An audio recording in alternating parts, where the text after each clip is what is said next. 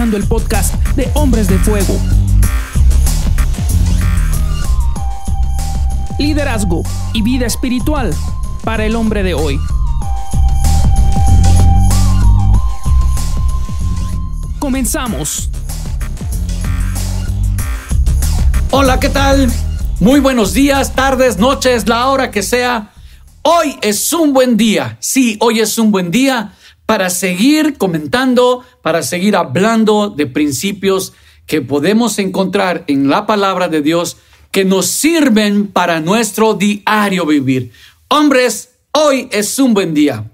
Saludamos a los presentes en el panel. ¿Qué tal? Israel Telles. Jorge Aburto. Luis David Meneses. Pues manden un saludo, ¿no? Pues hoy es un buen día para juntarnos como hombres y un gran saludo, hombres. Gracias por estar con nosotros. Gracias por apartar un espacio en tu agenda y hoy vamos a tener un tema que a muchos de nosotros nos interesa. Para muchos es un problema. Eh, la organización de este rubro y tiene que ver con pues tiene que ver con muchas cosas, ¿verdad? Pero, pero antes nos tocó un día caluroso el día de hoy, así que si tú que estás escuchando eh, notas que hay por ahí un trago o algo, pues es una deliciosa gaseosa. Especifica. Sí, sí, sí, no digo marcas, no digo marcas, pero sí nos tocó un día caluroso el día de hoy. Jorge así casi, tómate esta. No.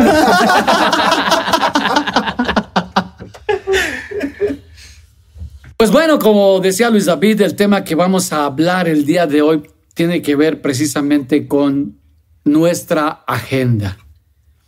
Para empezar, yo preguntaría, ¿no? ¿Qué es una agenda? A ver, maestro. Nah. O sea, es que mira, muchos piensan que la agenda, es que esto es como lo de la gramática, muchos piensan que la gramática es un libro amarillo que te dice qué decir y qué no decir. Y muchos piensan que la agenda es ese librito que compras en, a finales de, un año, ¿no? Que pueden ir con rayitas y, a veces con este, pues un día en cada página o una semana en un par de páginas, ¿no? Y este, pues muchos, muchos profesionistas la utilizan, ¿no? Sobre todo los profesionistas que son autoempleados, como los doctores. Muchos doctores generalmente llevan su agenda, si no, si no la lleva su secretaria, la llevan ellos. Eh, y cualquier, ¿no? Cualquiera de nosotros, como hombres, siempre. Este es uno de los regalos que suelen darnos en Navidad, ¿no? Sí. O sea, siempre hay alguien que, O que siempre nos lo pide nuestra esposa. una, eh, una agenda. Anda, siempre te lo pide eh, tu esposa, así de bueno, ya, este, organízate, te llevamos agenda, ¿no?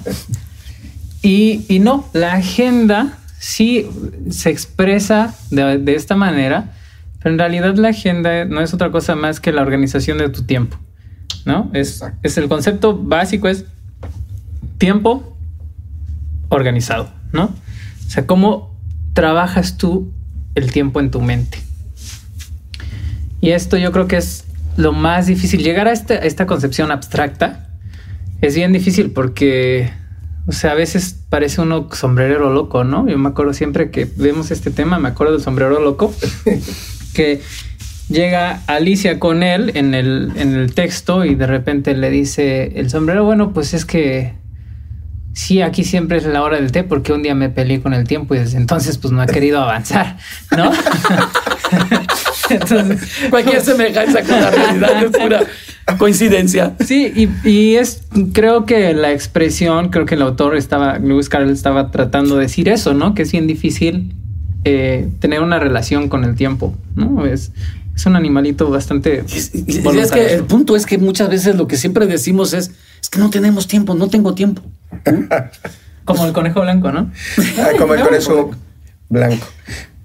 O sea, e, es que es cierto, ¿no? La, la verdad de las cosas, yo creo que por esa falta de organización de nuestro tiempo, siempre nos estamos quejando de que no tenemos tiempo, pero en realidad no es que no tengamos tiempo, es que no tenemos una buena organización de nuestro tiempo, ¿no? O, o puede sucedernos como anemías, que en realidad estamos tan cargados de trabajo que hay cosas que va a tener que eliminar de su agenda, ¿no? Como por ejemplo, bañarse. Ah. Bueno, Bueno, que de hecho es lo que dice el pasaje, ¿no? Ah, no Sí, dice que no se pero sí. Estaban el ocupados cambio de Bueno, dice que no se quitaban la ropa ni para bañarse. Sí, el cambio de ropa no es como algo. porque estaban haciendo muchas cosas a la vez. Entonces es eh, un buen principio que nos enseña Nehemías es cómo él estaba redimiendo el tiempo o hacerlo rendir al máximo a través de la acción. Y eso yo creo que nos lleva a enfocarnos, porque a veces sí hacemos muchas cosas y no logramos nada, aunque hacemos muchas cosas. Pero lo- la concentración que tenía Nehemías era terminar el muro, defenderse de los enemigos, estar alertas y creo que en esas prioridades estaba él llevando la construcción y la reedificación del muro. Entonces, eh, es bien importante que nosotros sepamos utilizar bien el tiempo, tener una agenda, pero no perder de vista cuáles son los objetivos en los que tenemos que poner todas nuestras fuerzas cada día, ¿no? Fíjate que ahorita que David preguntaba así de, bueno, ¿qué es una agenda? Yo la verdad eh, no conocí las agendas hasta que conocí a mi esposa. O sea, la, la conocí a ella y, y- y realmente eh, yo veía su, su, pues no sé si es una obsesión, pero no, obsesión, obsesión no tanto, pero sí, le, ella, ella cada vez que íbamos a las papelerías o a los centros comerciales buscaba la agenda perfecta. Y es algo bien curioso porque yo veía todas iguales, yo las veo todas iguales, hasta el momento las sigo viendo todas iguales, pero, pero ella buscaba ciertas cosas, ciertas, eh, no sé si diseños eh, que tuvieran que ver o que se, se acomodaran más a cómo ella lleva a, a cabo su trabajo. En, eh, en particular me pongo a pensar en esto y es que sí es algo bien, bien interesante porque eh, algunas veces confiamos más en, en nuestra memoria o, o en, en, lo que podemos acordarnos nosotros y, y, no escribirlo, ¿no? O no plasmarlo, o no llevar realmente un orden en cuanto a, en cuanto a tiempos, en cuanto a horario. Eh, agenda es igual a administración, ¿no? o sea, es una forma de administrar, obviamente estamos administrando el tiempo. Todos tenemos el mismo tiempo, todos tenemos las 24 horas, se podría decir que es como el, el recurso, eh, ¿cómo se le podría llamar? Como el recurso que todos tenemos por ¿Universal? igual. Universal, o sea, todos tenemos el mismo, la misma cantidad de horas, pero no todos la administramos de, de, de, de formas iguales, ¿no? De manera eficiente. Eficiente. Y es un recurso no renovable. Además. Bueno, Ok, pues bueno, como ustedes están escuchando, estamos disertando precisamente de esta actividad que nosotros necesitamos organizar en nuestra vida. Y como lo decía Israel, pues desde la mañana, ¿no? Desde que despertamos. Y ahorita que decía eh, Jorge, ¿no? De que nosotros somos muy dados a confiar en nuestra memoria, yo digo, híjole, qué peligroso, porque cuando avanzan los años, como que es, ay, y ahora, ¿Cómo han pasado los años? no, hombre, andamos. Nadie nos va a creer que esto es una un- es, es de soda, de gaseosas. Les aseguramos que es una bebida energética sin alcohol. Claro, definitivamente. Pero, pero fíjense, o sea, realmente, ¿cómo, cómo podemos aprender? ¿Cómo podemos, eh, qué consejo podemos, o, o, de qué manera podemos decirle a los hombres, hey, tenemos que entender que sí es importante organizar nuestro tiempo. La, la Biblia, de hecho, nos habla acerca de redimir el tiempo, ¿no? O sea, rescatar el tiempo, aprovechar el tiempo, ¿sí? Eh, que seamos sabios en el uso de nuestro tiempo, ¿no? Entonces, vemos, vemos el caso este que estamos estudiando en el libro de Nehemías. Vemos cómo, cómo él, eh, eh, él, él, se trazó un plan, 52 días para levantar la muralla, ¿no? Reparar las puertas, etcétera, etcétera. Y esto, obvio, que le obligó a tomar ciertas acciones para eficientar el uso del tiempo. ¿Qué les parece si vemos el pasaje? Adelante. ¿No? Nehemías 4:21 dice, trabajábamos desde temprano hasta tarde, desde la salida hasta la puesta del sol, y la mitad de los hombres estaba siempre de guardia. También les dije a todos los que vivían afuera de las murallas que se quedaran en Jerusalén. De esa manera, ellos y sus sirvientes podían colaborar con los turnos de guardia de noche y trabajar durante el día. Durante ese tiempo, ninguno de nosotros, ni yo, ni mis parientes, ni mis sirvientes, ni los guardias que estaban conmigo, nos quitamos la ropa. En todo momento portábamos nuestras armas, incluso cuando íbamos por agua. Em, sí. Y bueno, ¿qué es lo que estamos viendo aquí? Lo que estamos viendo aquí es cómo este líder organizó la agenda de un pueblo. Y una de las cosas bien importantes que tenemos que, que entender que es que como líderes nosotros vamos a sentar la agenda de nuestra gente, ¿no? Exacto. O sea, yo, yo lo estaba viendo ahorita. En, en- hace unos días vinieron mis suegros a, a- aquí a Jalapa. Y una de las cosas que me decía mi esposa, y es bien cierta, de repente me, me- yo me sentí un poco mal porque no los pudimos ver más tiempo. Porque estaba yo trabajando. La mitad del tiempo que estuvieron aquí me tocó estar de trabajo. Y ella me dijo, o sea, no tienes por qué sentirte mal. Esta casa se mueve con tu agenda, ¿no? O sea, nosotros nos movemos de acuerdo con el Pero tiempo que tú préstame las tienes. llaves del coche. Sí, adiós. ¿no? bye, bye. Este, y sí es muy interesante porque justamente lo puedes ver en las familias, Claro. ¿no? Quien, quien hace que toda la familia se mueva hacia un lado o hacia el otro es quien, es quien sienta la agenda y quien sienta la agenda es el líder. Claro. ¿no? Definitivo. O sea, yo no me había percatado de eso hasta precisamente este. O sea, más bien no me había yo percatado del impacto que esto tiene hasta que vi esta diferencia, ¿no?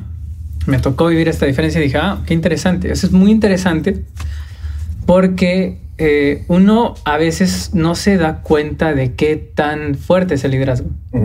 Hasta que te- da- hasta que percibes que hay otros que están acomodando, están adecuando sus tiempos a los tiempos que tú les has marcado, implícitamente o explícitamente. Es decir, a lo mejor tú no les dijiste, ah, tienes que hacer esto en esta hora, ¿no? Pero como tú eres el líder y tú sentaste un, un camino que hay que seguir, el resto se va acomodando a ese... Es, es que es, es- es normal esto que tú estás diciendo ahorita. Yo recuerdo que muchas veces cuando yo regresaba del trabajo, tu mamá les decía, bueno, ya apúrense porque papá ya va a regresar y vamos a comer y vamos a estar juntos. Y, y, y es cierto. Entonces, algo bien importante que tenemos que entender, el liderazgo que Dios nos ha dado nos tiene que empujar a, a cada uno de nosotros a tener una, una agenda, una programación. Y debemos de entender que esta comienza desde la mañana, ¿no? Desde temprano. Nemías es lo que está diciendo allí. Sí, Nemías está hablando. Dice, desde la mañana empezábamos que aparecía el sol hasta que se ocultaba, ¿no? Entonces, él ya programa las actividades. Y Fíjate bien interesante. Incluso este líder le pide a los que viven fuera de las murallas que se queden a dormir dentro de las murallas. Mm, o está haciendo que su equipo de trabajo se mueva al lugar en donde se le necesita. Y es que allí vemos como un líder, la capacidad de un líder que eh, tiene es la de provocar el desarrollo en las personas que él va liderando. Y este es un brinco mayor que la administración, porque en ese aspecto la influencia nos lleva a la acción, no tan solo a delimitar tareas o hacer, sino lo que estás diciendo, un alineamiento. La gente se alinea, sí tenemos una agenda, pero tenemos un objetivo claro. El objetivo era reconstruir la ciudad a través de la muralla, primeramente, que hubiera protección y se identificaran ellos como nación y como pueblo. Y es lo mismo que pasa tomando el ejemplo así como un padre, como la, la agenda de nosotros es muy importante y eso no menospreciar, porque a veces cargamos a las mujeres, les decimos que ellas hagan muchas cosas, cuando realmente ellas están dependiendo del liderazgo de nosotros. Y ahí es donde también podemos aprender como hombres que nuestro liderazgo para reconstruir nuestra familia tiene que ser iniciado primeramente por Dios, pero a través de nosotros. Si el hombre se levanta, toda la familia se levanta. Y se necesita a veces toda una familia para levantar un hombre. Pero cuando el hombre se levanta, como estos estaban levantando, eran varones, eran hombres, este, estaban influenciando y representando a toda la nación, me imagino que estaban haciendo las mujeres en casa, esperando el lunch, reconstruyendo su casa, limpiando sus casas. Yo creo que estaban esperando la reinauguración del muro. Estaban moviendo todo, era público y estaban haciendo una gran participación a través de esta agenda, ¿no? Fíjate que ahorita que escucho al güero y, menciona esto de los objetivos, yo recuerdo hace unos años que me tocó estar en un proceso de un mantenimiento eléctrico en un instituto y se tuvo que trabajar los tres turnos, ¿no? O sea, el, matutino, el vespertino y el, el, nocturno, ¿no? Entonces era aventarse porque sí había un objetivo, obviamente, teníamos que terminar la obra en tiempo y en forma y obviamente todo funcionando al 100. Pero hay algo bien interesante porque sí, hay un objetivo, pero también hay una recompensa. Es decir, eh, planteándolo en este aspecto de la construcción, eh, pues los trabajadores, los eléctricos, toda la gente que estábamos ahí trabajando, pues obviamente su, su, recompensa pues iba a ser monetaria, ¿no? Y ellos sabían que mientras más rápido termináramos el trabajo y mientras eh, obviamente ellos llevaran a cabo bien todo lo que tenían que hacer, pues obviamente iba a haber una remuneración económica, igual y hasta un poco más por estarse quedando, estarse desmañanando, estarse desvelando.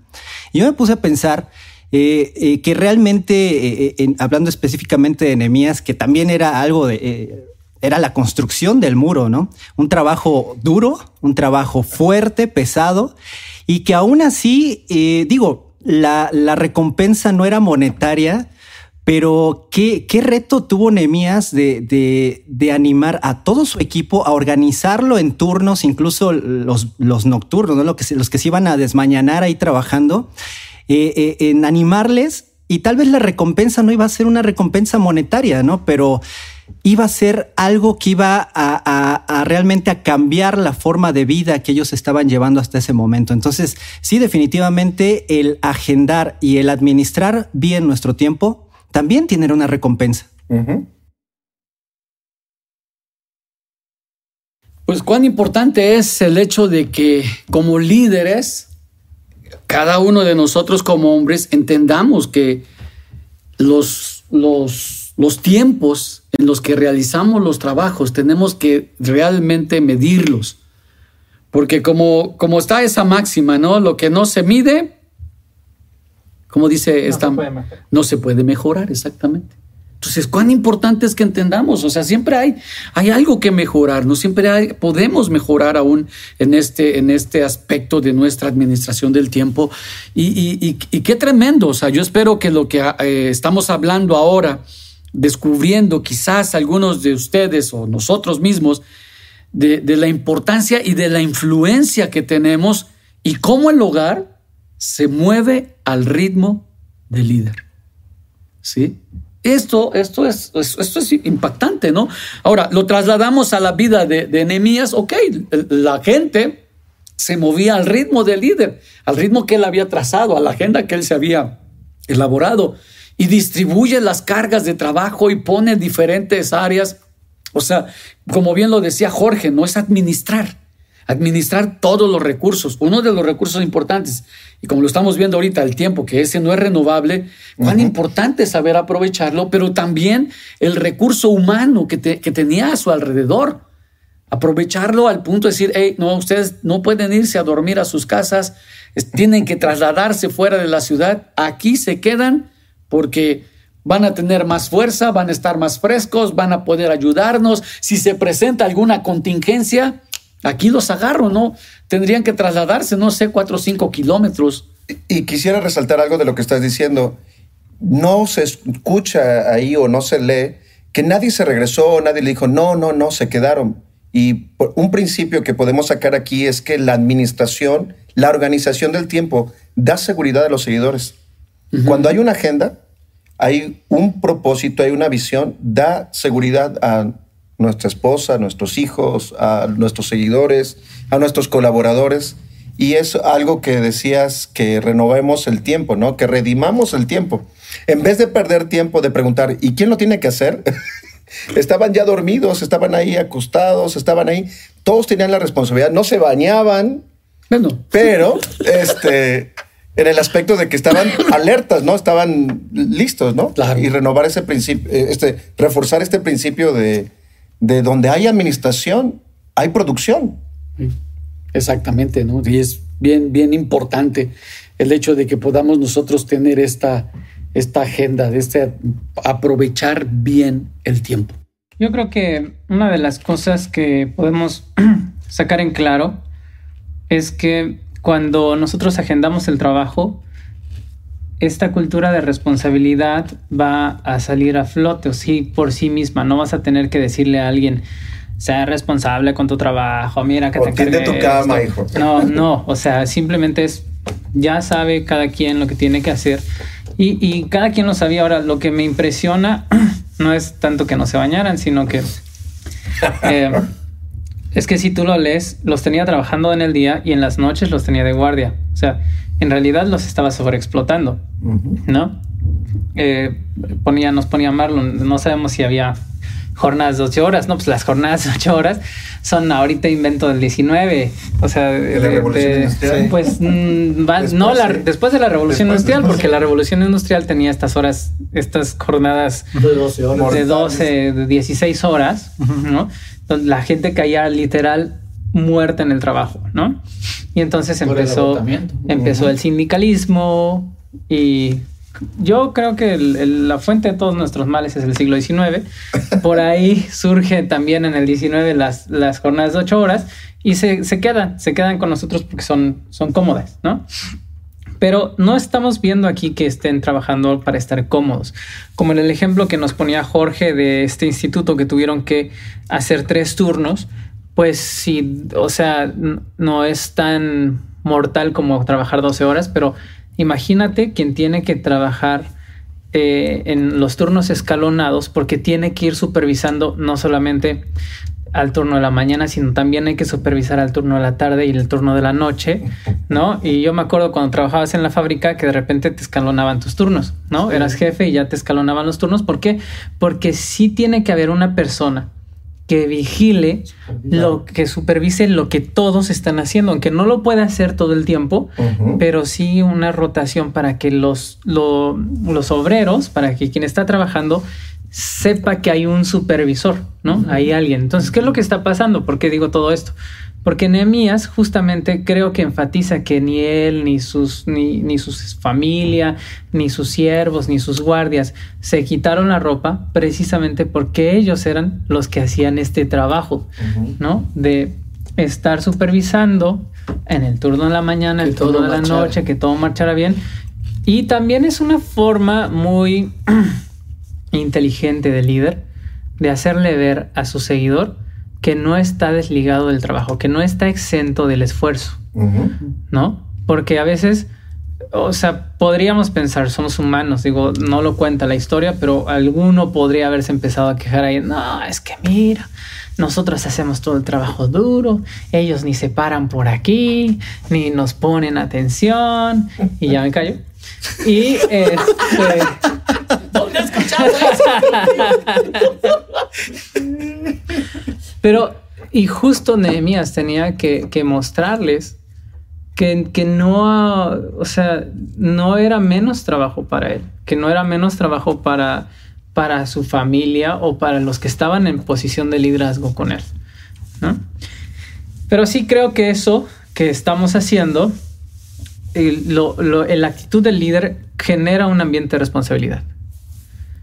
Y bueno, tenemos un, unos tips. Sí, yo creo que sería bueno. Creo que es, es importante todo esto que estamos hablando y, y, el tema creo que da para muchas cosas, para muchas más cosas, pero ¿qué les parece si, si podamos ir cerrando esto, este momento eh, eh, con algunos tips ¿no? que pudiésemos darle a, a, los hombres o a los que estén escuchando este, este, este podcast, podcast y, y que, podamos, que puedan ellos llevarse algo así que les pueda nutrir a su vida personal.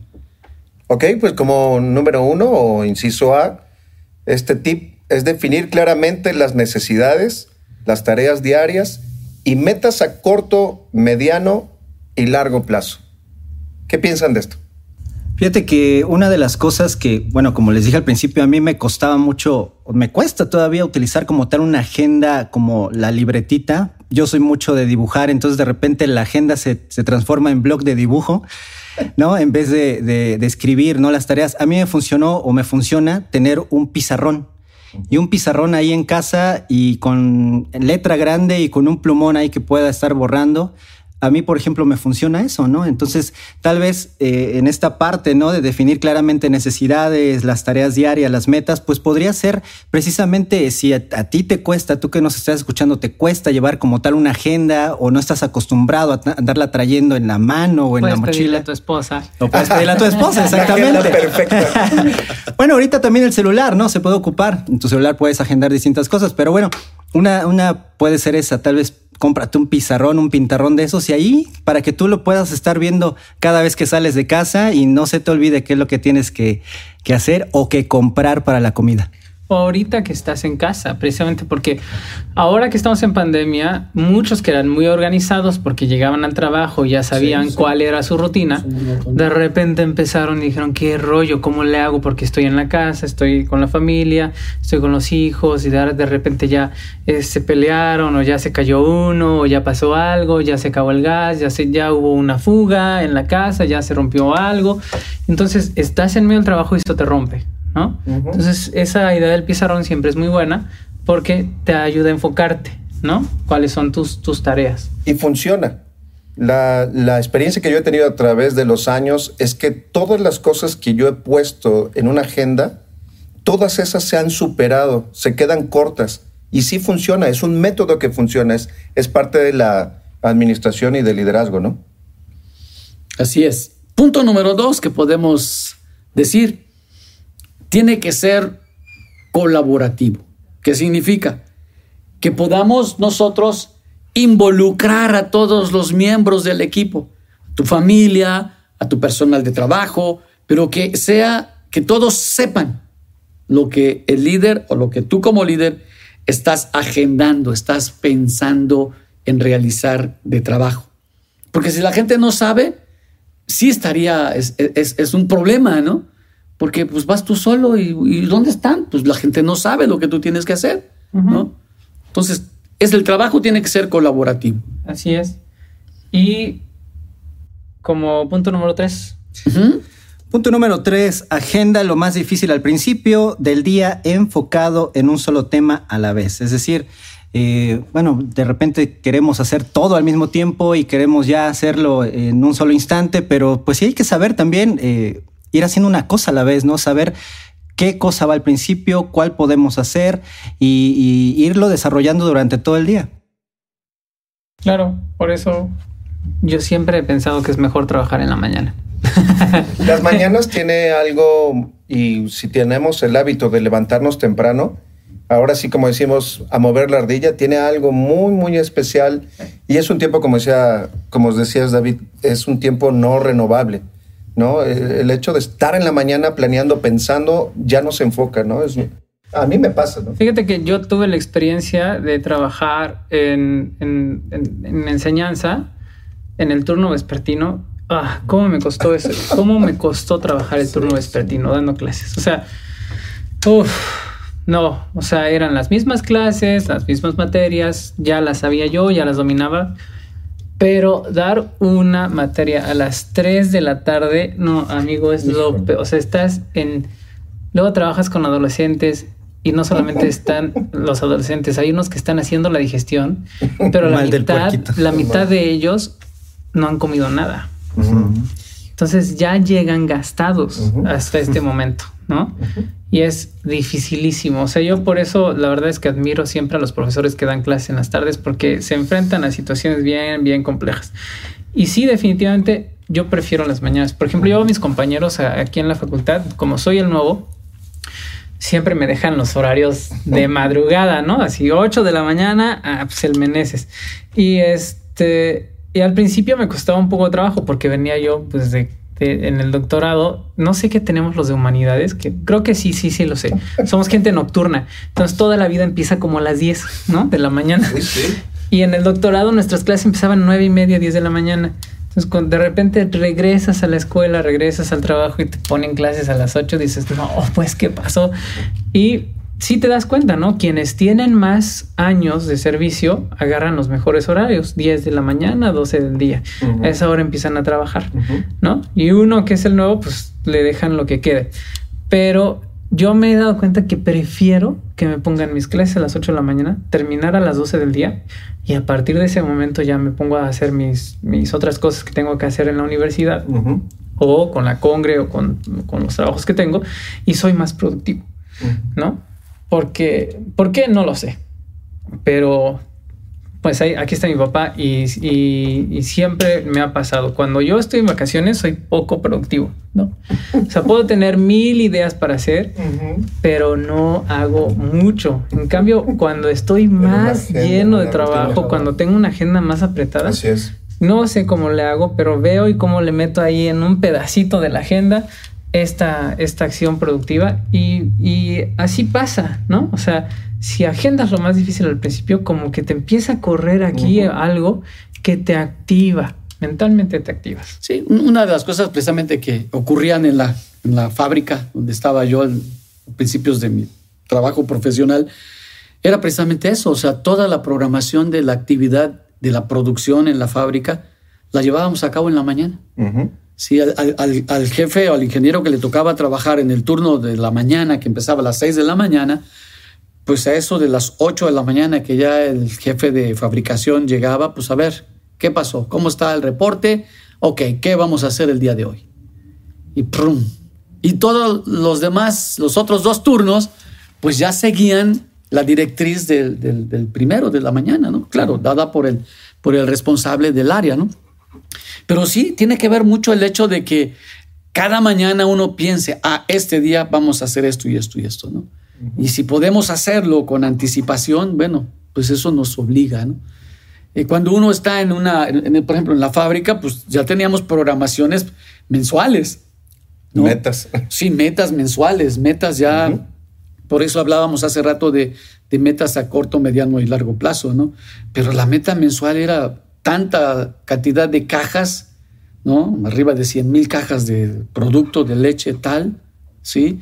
Tantas otras de este otro producto, miles. Entonces, tenías que trabajar y, y- y procesar todo de tal manera que cumplieras el 100% de la meta, ¿no?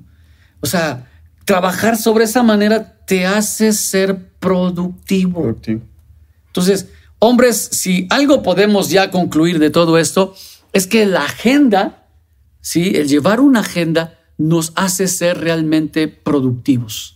Yo podría concluir eso. No sé si alguno de ustedes pueda concluir algo más, pero a mí me gustaría concluir Sí, con esta y parte. nada más añadiendo algo- un poquito más de lo que estás diciendo, de la producción, en especial como hombres, nos hace sentir realizados. Es bien importante como hombres irnos a la cama sabiendo que el día valió la pena. Creo que es una alegría y algo muy natural, así como pasa en la mañana, también en la noche nos sucede irnos a dormir después de que usamos nuestros dones, nuestros talentos, nuestro trabajo o hicimos una jornada que sabemos que valió la pena, no tan solo por nuestro salario, sino que nos sentimos útiles y creo que hasta descansamos diferente, ¿no?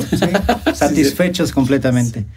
Y bueno, empezar hoy, tal vez si, como bien lo escuchaste, te cuesta trabajo llevar una agenda, pues empieza hoy, empieza con cosas pequeñas, empieza a administrar tu día y realmente te puede cambiar completamente la vida y la vida de tu familia.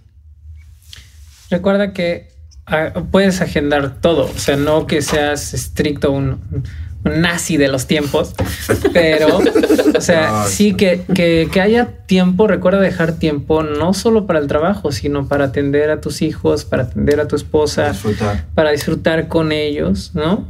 Y como dicen, eh, como dice Israel, como dice Jorge, eh, el trabajo bien hecho siempre nos va a dejar una gran satisfacción y nos va a llevar a descansar de una manera distinta, ¿no? El, el que ya le pongas una palomita a esto que estaba faltando en la casa, ya lo dejamos libre, ya se solucionó. Ya hay luz en el baño.